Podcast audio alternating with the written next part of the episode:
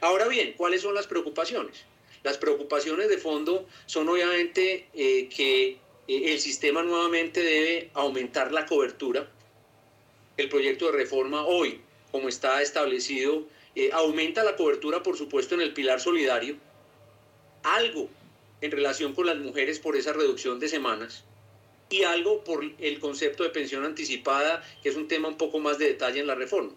Pero realmente no resuelve el problema de encontrar que más personas hagan parte del sistema de pensiones.